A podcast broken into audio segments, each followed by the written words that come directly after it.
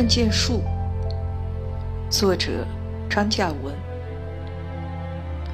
我看见树，我看见树在窗外潦草的涂写秋天。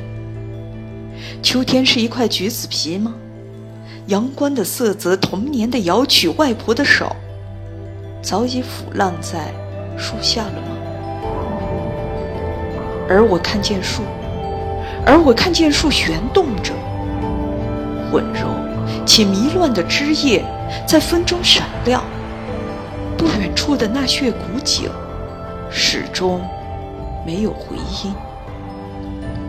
我转过身来，重新把曲曲拐拐的竹棍挂回陈旧的壁上。我不能离家出走，也不愿漠然的遗忘。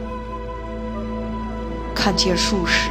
我是那只寓言里的兔子，孤零零的守株的农夫早已头枕黄粱，树也已经苍老，并且没有果实摔碎在泥里，也没有黑乎乎的树洞能让我消失。